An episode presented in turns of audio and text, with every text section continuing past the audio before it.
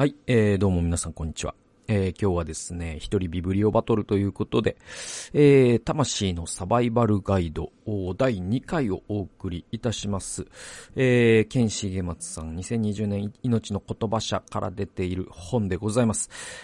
えー、まあ前回、えー、最初にですね、あの、ソロベイチックという人のアダム1とアダム2、ね、アダム1を、ケンシゲマツさんは、えっ、ー、と、言い換えて、えっ、ー、と、達成を求めるアダム。で、えー、アダム2を、魂を求めるアダムと呼ぼうと。なので、こう、達成、まあ、doing と being のね、こう、バランスみたいなことが、まあ、本書のテーマなんですね。で、えっと、70から72ページなんですけれども、ちょっと面白い話があって、その、まあ、キリスト教のね、こう2000年間の歴史の中で、まあ、代表的な、あのー、恐怖、ね、教会の父と書いて恐怖。であったりとか、えっ、ー、と、カトリックの司祭であったりとか、まあ、様々な神学者であったりとか、いるんですけど、まあ、その、えっ、ー、と、中で、何人かの人をピックアップしながら、なん、えっ、ー、とね、イグナチオ・ローラっているんですよ。ね。これはカトリックの人ですね。で、イグナチオ・ローラ、そして、えっ、ー、と、アッシジの聖フランシスコ。この人は、ま、結構有名ですよね。この人も12世紀の聖人なのかな。で、アウグスティヌス。で、アウグスティヌスっていうのは、まあ、あのもう、西洋神学の父と、父と言われている、えっ、ー、と、まあまあもう本当にこう、我々が神学と呼ぶものの礎石を作った、まあ、パウロを除けばね、えー、っていう、まあ、アウグスティヌスという、えっ、ー、と、確か 4, 4世紀でよかったと思うんだけど、という人ですね。で、えっ、ー、と、トマス・アキナスですね。この人も神学大全という、えー、本を記して、表して、えっ、と、まあ、カトリックのまあ、あの、最大の神学者は誰かって言ったら多分トマス・アキナスっていうのは未だに、えー、もうね、クラシックとされているというかね、えー、そういう人です。で、まあ、この4人の、まあ、えっ、ー、と、それぞれに性格が違うんですよ。で、それに、こう、類型化して、えっ、ー、と、信仰者のタイプを分けたっていう話があって、これちょっと面白くないですか？で、なんかあるじゃないですか、その日本でもさ、そのあなたは家康タイプですね。ね、忍耐力があってみたいな。とか、調整型のリーダーでとか、あるじゃない。ひ、秀吉タイプですね。みたいなさ。コツコツね、努力して、野心家でみたいな。えー、あなたはのぐ、信長タイプですね。みたいなね。あの、結構もう、独、独、独断型のリーダーみたいなね。あの、そういう話ってありますよね。で、なんかちょっとそれにもちょっとに似てるというか、そういうような話で、えっ、と、信仰者のタイプを、えっ、と、よ、4つの、その、聖人、えー、であり、まあ、神学者になぞらえて、っていうのが、ちょっと面白かったんで、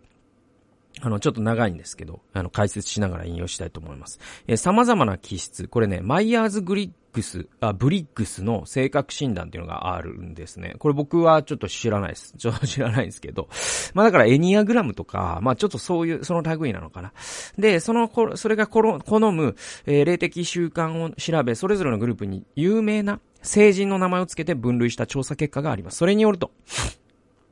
北米の40%の人はイグナチオタイプの霊性を持つことが分かりました。で、イグナチオ・ローラーですね。えー、この人の霊性というのはどういうことかというと、つまりこの人たちが神にアプローチする仕方は、16世紀に活躍した聖イグナチオ・ローラに似ています。で、イグナチオタイプはとても実際的で責任感が強く、具体的な形で人々に使えること。例えば、病人に食事を届けたり、Habitat for Humanity。これね、えっと、役中で世界70カ国以上の国で貧しい人々のために、えー、住宅支援を行う国際 NGO だそうです。まあだから、あのー、まあ皆さんも馴染みであるというと、まあワールドビジョンとかね、えっ、ー、と、その WFP とか、まあそういう、いわゆるこう、ね、世界の貧困のために具体的に行動を起こしているね。で、そういうものに参加して家を建てることを好みます。だからまあ、あのー、本当そうで、で、僕これ結構身に覚えっていうか、知り合いでも、その北米というか、まあアメリカ人のクリスチャンで、割と、その本当にこう、アフリカとか中南米とかの貧しい国々で、こうね、普段はこう、左官屋さんみたいなこととか、配管工とか、ね、あの、現場作業員とかをしてるんだけど、そういう国々に行って、えー、教会を建ててきましたとか、貧しい人のために住宅、ね、学校を建ててきましたみたいな。そういうのをものすごくですね、なんか、あの、嬉しそうに語る、僕のね、クリスチャンの知り合いにね、えっ、ー、と、何人か覚えがあって、すごい彼らがね、それを語るときにね、なんかこう、誇らしげというか、なんか、どうだ、すごいだろうっていうんじゃなくて、なんか本当に自分が、嬉しかったんだよね、あれをやれてっていう、なんかね、すごく嬉しそうにそれをね、語るっていうのがあって。で、日本人でもそういうのが本当に好きというかな、そそういうことをしてる時に生き生きする方もいらっしゃるかとは思うんだけど、なんかやっぱり北米はすごくそういう人多いなって感じがしますね。で、え、続き読みますと、実際に体を使って働くことで、このタイプの人々は人の役に立っていると実感します。彼らは組織的なことや枠組みを好みます。また秩序正しく一貫性のあるアプローチで神を求める傾向があります。これもね、すごいね、あの、北米あるあるで、あのね、これね、その国際 NGO とかで働いてると、すごく、まあ、あの、よくある話として、割と話されてることで、それはやっぱね、あの、北米の人、まあ、アメリカがヘッドクォーターっていう団体がすごく多いんだけど、ね、NGO とかって。で、そうすると、そのね、アメリカ人の、そのね、そのね、まあ、まずそのドキュメント好きなんですよね。すごくこうドキュメントを作ること。そしてそれをこう数値化することとかすごく好きだったりとか。え、あとね、組織図大好きなんですよ。で、やたら組織図を作りたがるっていうあるあるがあって。で、あのー、まあだからその外資系の企業とかで働いてらっしゃる方もそうそうっていうのか、今はそういうトレンドじゃないよっておっしゃるか、ちょっと僕もその現場のことよくわからないので、ちょっとわかんない。でも少なくとも、その国際的な NGO、NPO とかでは、えー、そういうそのアメリカ人組織図作りがちっていう、まああの、レーザーラモン RG だったらば、そういう歌をさ、歌うんじゃないかな。国際 N、国際 NGORR 早く言いたいみたいな。早く、早く、早く言いたいつって 言わないってね。最後にサビで、組織図、組織図作りがちみたいなさ、なんかあるじゃないですか。そういうのを多分 RG なら言うんじゃないかなと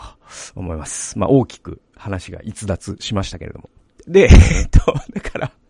あのなんかさ、その組織図のあのフローチャート的なやつさ、あの、なんかすごい、なんかアメリカ人が作ってるイメージ、そしてなんか日本にも作らせたがるイメージがあって、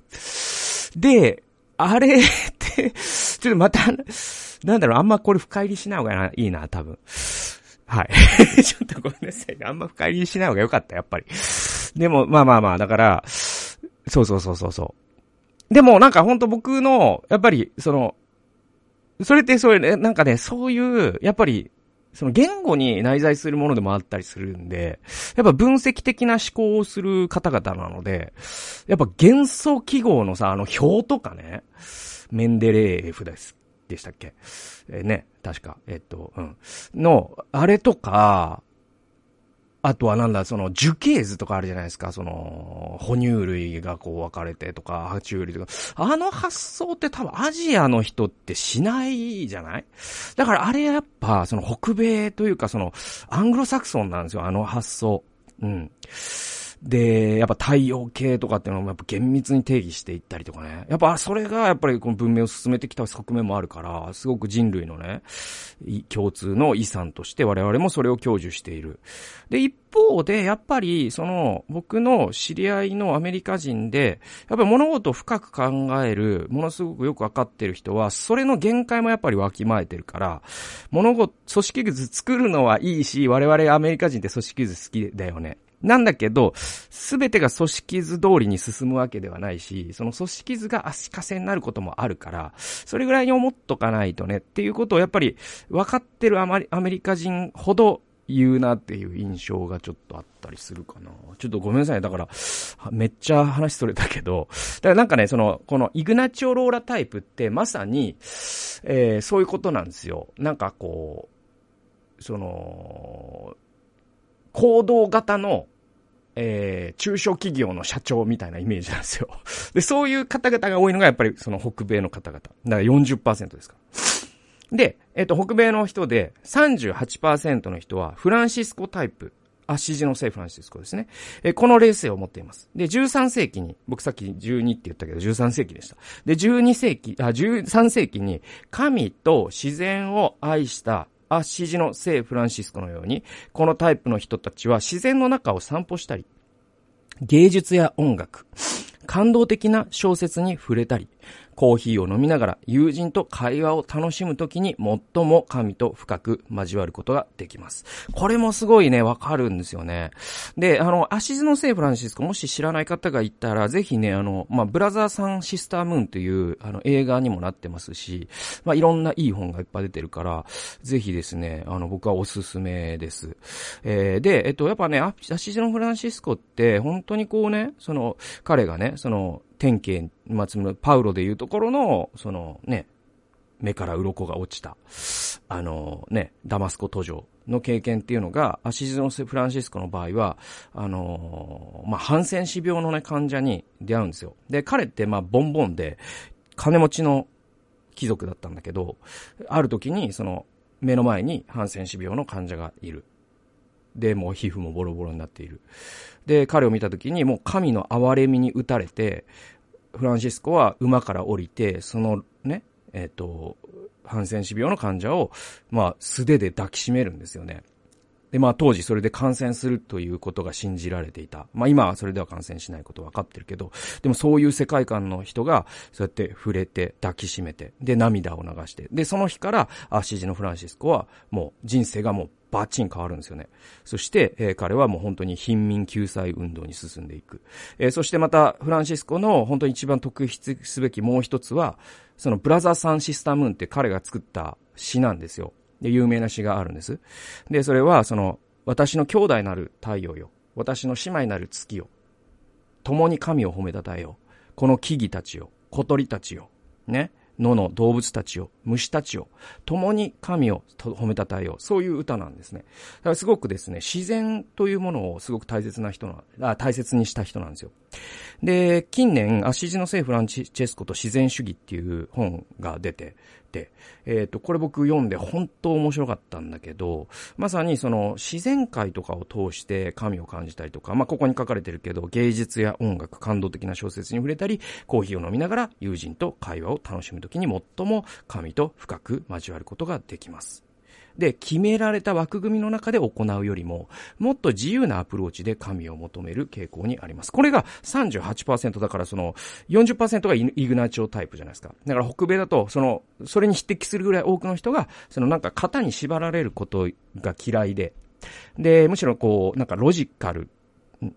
な、その行動よりも、えっ、と、感覚的と言ったらいいんでしょうかね。だからなんか福音書で言うと、マタイ、マルコ、ルカよりもヨハネが好きっていう、まあそういうタイプの人だと思うんですよね。で、そのタイプ、えっ、ー、と、アダム1とアダム2で言うと、アダム2ですよね。あの、関係を求めるアダム、魂を求めるアダムが強い。えー、こういう人たちが38%いるよと。で、12%の人、これ少数派なんですけども、北米ではですよ。北米です。では少数派の人は、えー、アウグスティヌスタイプの霊性を持っています。彼ら、彼らは、えー、4から5世紀の優れた思想家であったアウグスティヌスに似ています。これもさっき僕3世紀って言ったね。4世紀から5世紀だそうです。で、えー、アウグスティヌスに似ています。えー、アウグスティヌスタイプは哲学的で、ね、えー、神や人生の意味を感想することを好みます。このタイプの割合は10%をわずかに上回るだけですが、霊的なリトリートの参加者の50%以上以上はこのグループが占めます。面白いですよね。だから、こう、えっ、と、まあ、あの、今さ、その、今っていうかまあ、その、えっ、とね、なんてかな、霊的感想とかね、えー、言われるんですよね。見て、思うとかね。えー、あとは、なんか、そういう、う今まあ、アメリカでも、まあ日本でもちょっと流行り出しているんだけど、いわゆるそういう、なんていうのかな、あのヘンリー・ナウエンとかね、うん。えっ、ー、と、そういう著作が好きな人だったりとか、で、そういう方々が、その、霊的な旅路に人生をなぞらえて、その旅路を共にするっていう、なんていうのかな、そういうね、あの、ことを、活動しているグループや個人や団体があったりとかするんです。で、そういう霊的リトリートとかって呼ばれたりするんだけど、そういうののことを。で、まあちょっと1日合宿、2日とかで合宿したりとかするんですよ。で、そういうのを主催すると、半分以上の人が、まあ、アウグスティヌスタイプ、つまり人生、えー、哲学的に考える人、そして神や人生の意味をね、思い巡らすことを好む。こういうタイプの方々なんですって。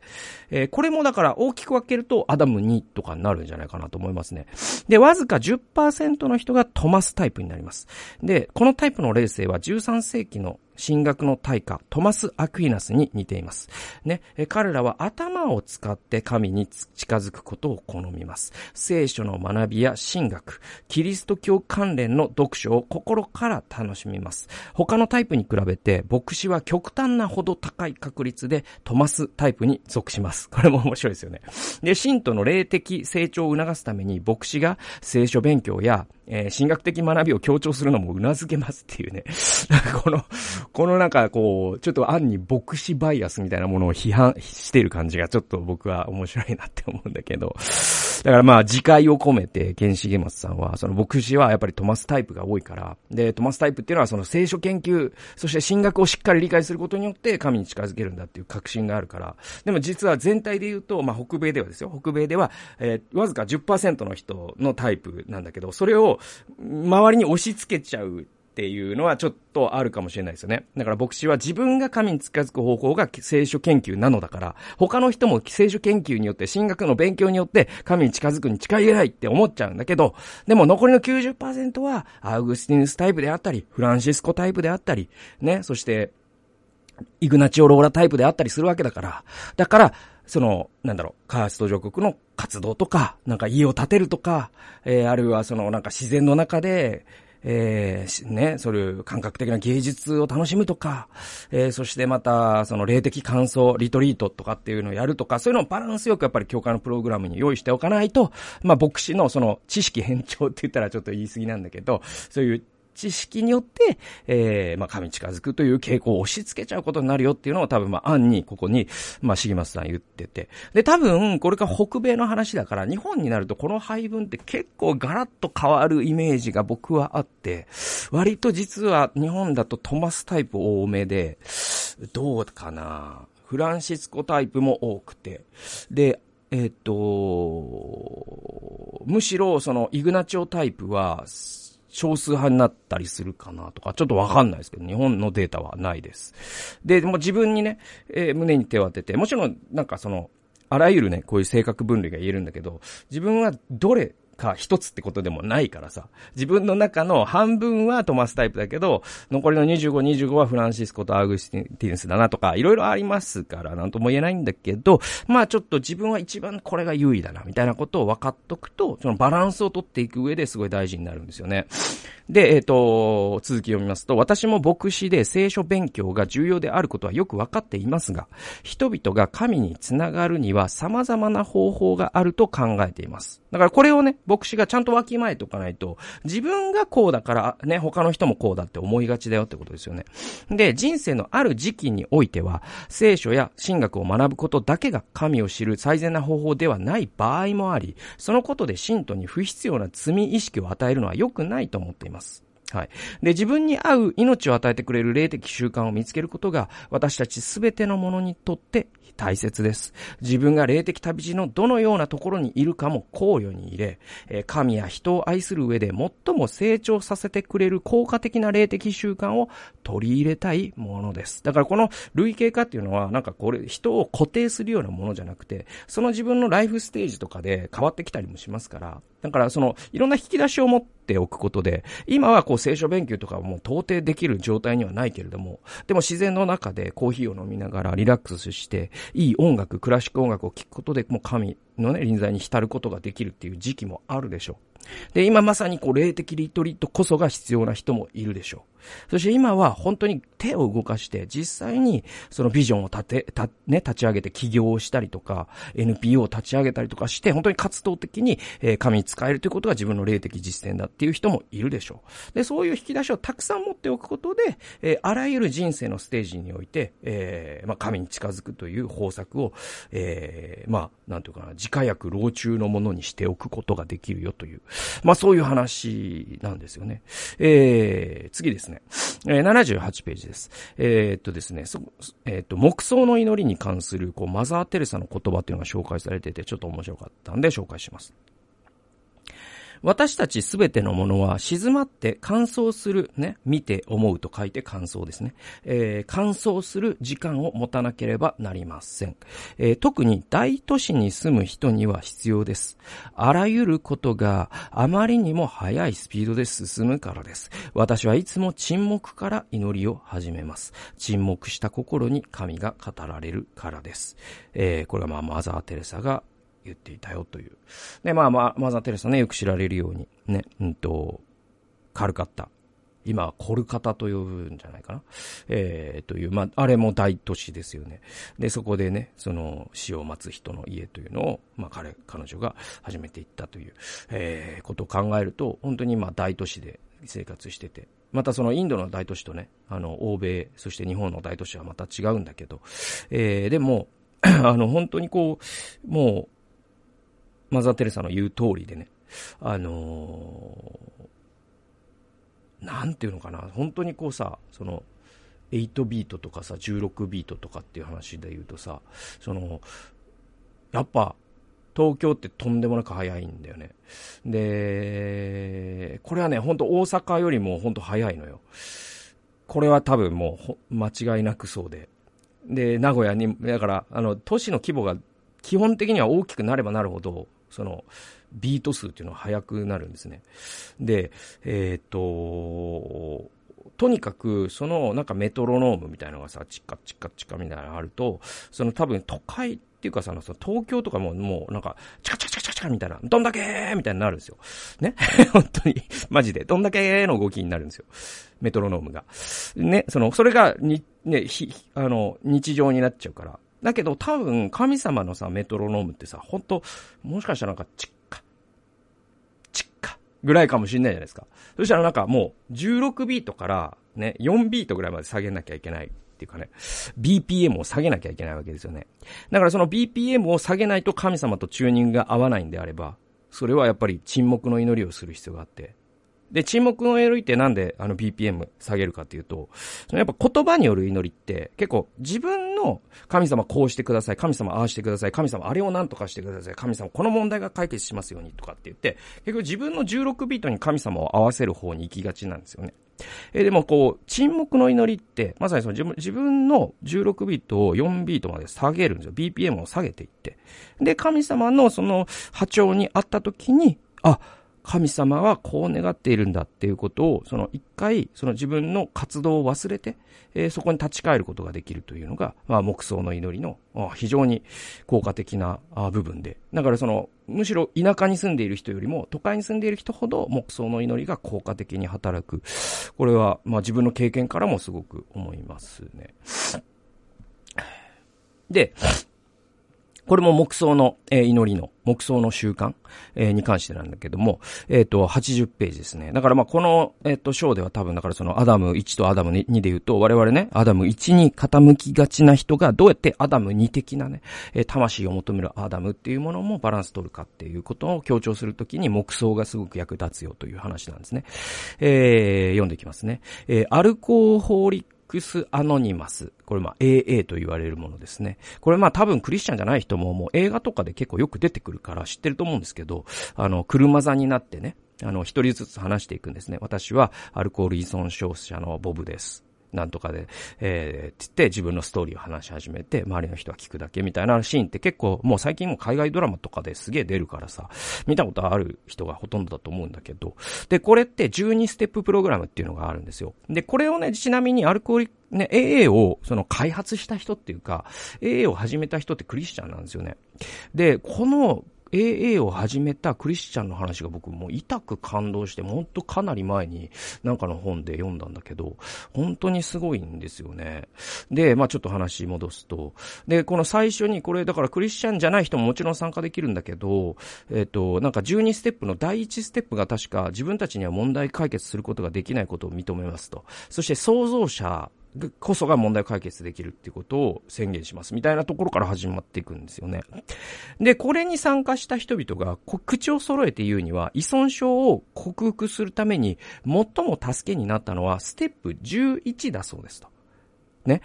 で、ステップ11で何をするかというと、そこでは祈りと黙想の習慣を持つことが教えられ、神と意識的なつながりを改善することを目的としています。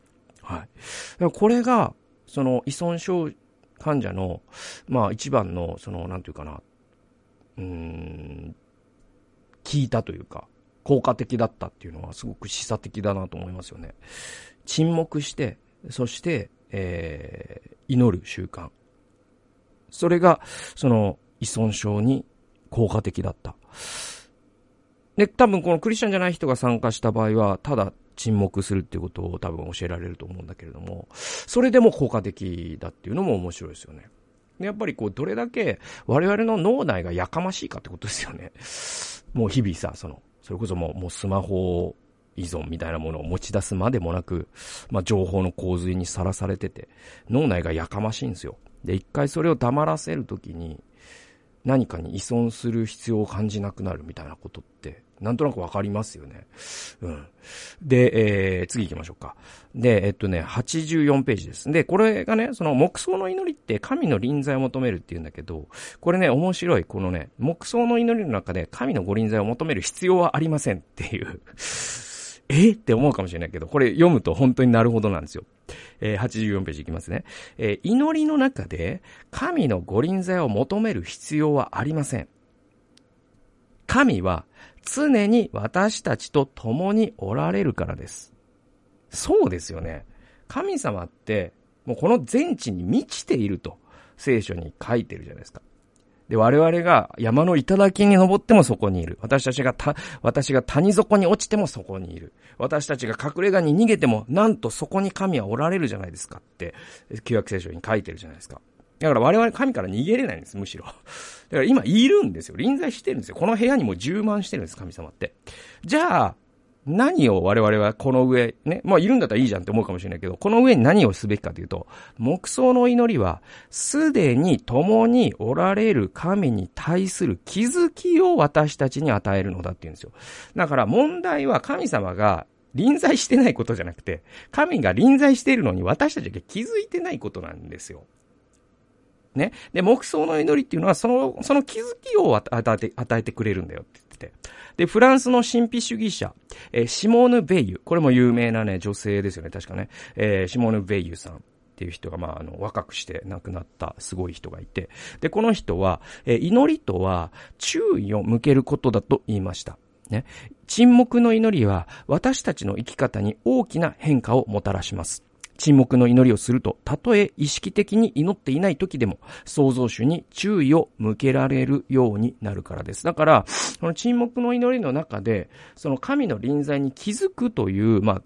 訓練といいますか、習慣を持つと、どんないいことがあるかというと、その沈黙の祈りをしていない残りの、まあ、23時間みたいな、まあ1時間やったとしたら、残りの23時間、また1日やったとしたら、残りの6日間ですね、週に1日やったとしたら。その、祈っていない時にも、仕事をしながら今神がここにいるなっていうことを感じるというか気づけたりとか、ね。運転しながら今この車の中に神がいらっしゃるなということが分かったりとか。で、そういう風に生きることを、まあ、神と共に生きるという究極的には言うんだろうって思うんだけども、それがその沈黙の祈りによって、こう、鍛えられていくというかですね、それがすごい大事だよってことをまあ、ベイユが言ってて、本当に僕もその通りだなと思います。ということで、まあ今日はこの辺にして、また次回に続いていきます。今日は、えー、魂のサバイバルガイド第2回をお送りしました。最後まで聞いてくださってありがとうございました。それではまた次回の動画及び音源でお会いしましょう。さよなら。